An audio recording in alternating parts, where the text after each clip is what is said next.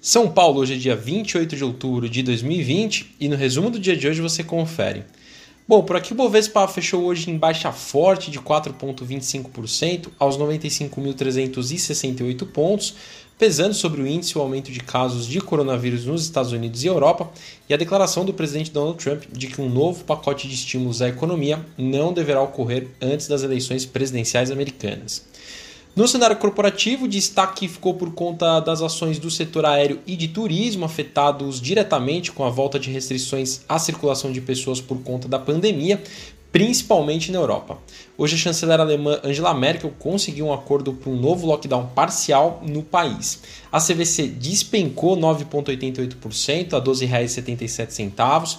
A Azul caiu 9,58% a R$ 23,40. E a Gol queda de 9,03% a R$ 16,92.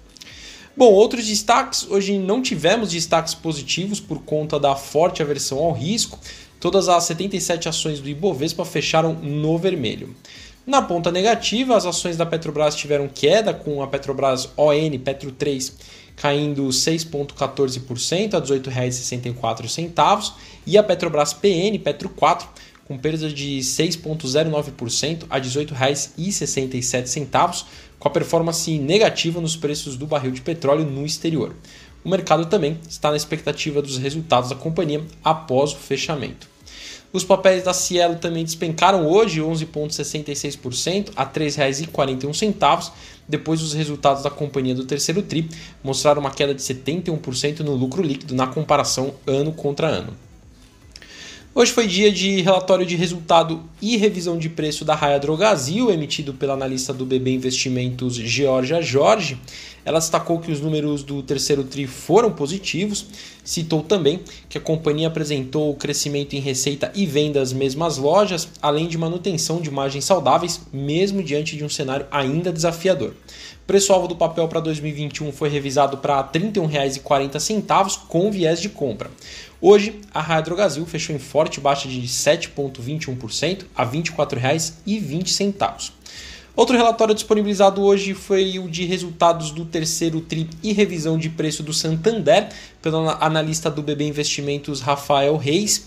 Segundo ele, o resultado veio bastante robusto, favorecido pela menor despesa com provisões, ditando o tom do que deve ser uma safra que vem para atestar a resiliência dos bancos brasileiros, que saem de forma geral fortalecidos após a crise.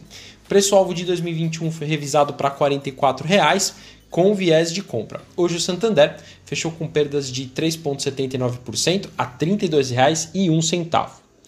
Bom, no exterior, as ações asiáticas tiveram um dia misto, com os investidores reagindo a expectativas quanto ao acordo de estímulo nos Estados Unidos e aumento de casos do Covid-19. O Xangai Composto, alta de 0,46% pelo segundo dia consecutivo, e o índice Nikkei com baixa de 0,29%. Bom, na Europa, dia de queda forte nos índices acionários, com o aumento das restrições em países como Alemanha e França, em razão da pandemia do coronavírus. O índice pan-europeu, Stock 600, fechou com baixa de 2,95%, chegando a seu menor nível desde maio deste ano. Por fim, as bolsas americanas também tiveram um dia ruim com as preocupações envolvendo a segunda onda de casos de Covid-19 pelo mundo, impactando a recuperação da economia. Dow Jones caiu 3,43%, S&P 500 queda de 3,53% e a Nasdaq queda de 3,73%. Bom, sou o Fábio Capone do BB Investimentos. Diariamente estaremos aqui no Investimento em Foco, trazendo um resumo do dia do mercado para você. Até a próxima!